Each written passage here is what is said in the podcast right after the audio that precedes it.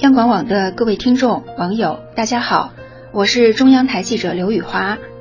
中央人民广播电台特别奉献《致我们正在消逝的文化印记》第二季聚焦工匠，今天播出了老去的铁匠，不知道你听到了吗？我是这篇作品的主创之一。我们的主人公戴景波老爷子已经是古来稀的年纪了，几十年如一日坚守着自己的铁匠铺子。从他的人生经历中，我们可以看到他对于手艺的坚持，也可以看到一个时代的变迁。因为篇幅的限制，在我们的作品中还有很多感人的细节没有写进去，比如戴老爷子的儿子在打铁的时候被一块飞起的铁块蹦瞎了眼睛，后来因为口腔方面的疾病因病早逝了。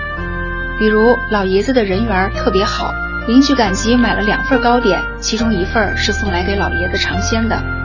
再比如说，老爷子在跟我们去企业参观体验的时候，一路上都握着他的手机，不时的看一看。问他怎么了，他笑着说怕有人找他干活。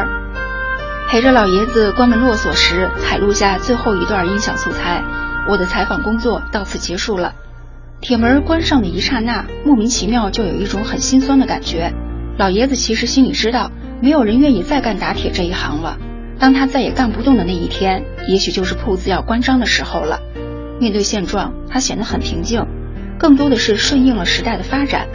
但是站在他的身旁，我能感受到那种无奈、不舍，又有些酸楚的感觉。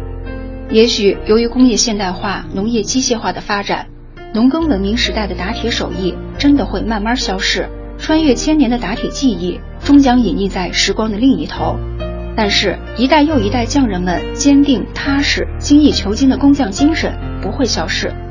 有空听听我们的节目呗，致我们正在消失的文化印记，正在中央人民广播电台热播。祝各位晚安。